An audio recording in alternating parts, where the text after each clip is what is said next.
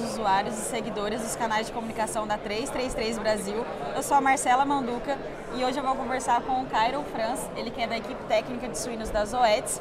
E o Cairon é, apresentou um trabalho sobre a prevalência de genótipos de PCV2 em granjas vacinadas no Brasil. Bem-vindo, Cairon. Obrigado, Marcela. Obrigado o convite da 333. É um prazer estar aqui no Sinsui e também poder falar com vocês, né? Gente está então aqui nesse grande evento da suinocultura brasileira, né, que é o Sinsui, o 15º Sinsui.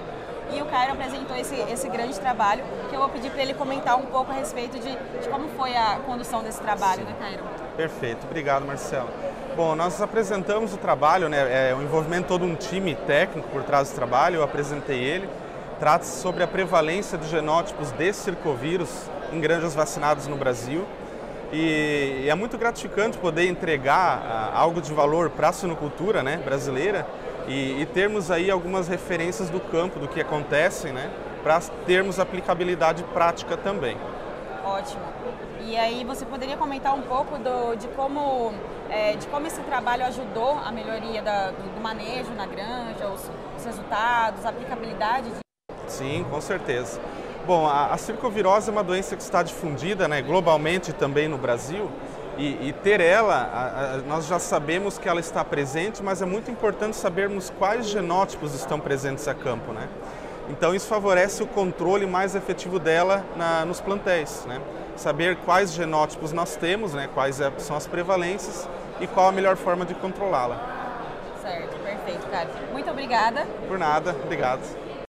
Bom, então agora eu vou conversar com o Denner Paulo 3, que também é da equipe técnica de suínos da Zoetis.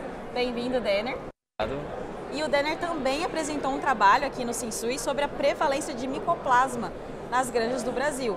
E eu queria perguntar para o Denner um pouco sobre a aplicabilidade desse trabalho, os resultados, como foi conduzido. Por favor, Denner. Sim, nós fizemos um estudo sobre a prevalência do micoplasma né? A gente sabe que o micoplasma hoje é um dos principais agentes dentro do sistema de produção. E a Zoetis, a princípio, ela tem essa característica de trabalhar com dados técnicos. Né? Antes sempre de implementar alguma orientação para algum cliente, a gente fazer coletas de material e buscar entender o que está acontecendo dentro de cada sistema de produção. E o que nós buscamos então foi fazer um compilado desses dados e trazer aqui para o Sinsui e compartilhar com os demais clientes.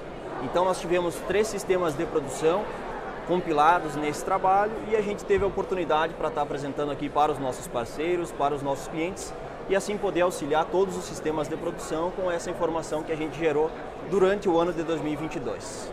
Perfeito, Daniel. Muito obrigada. De nada, obrigado.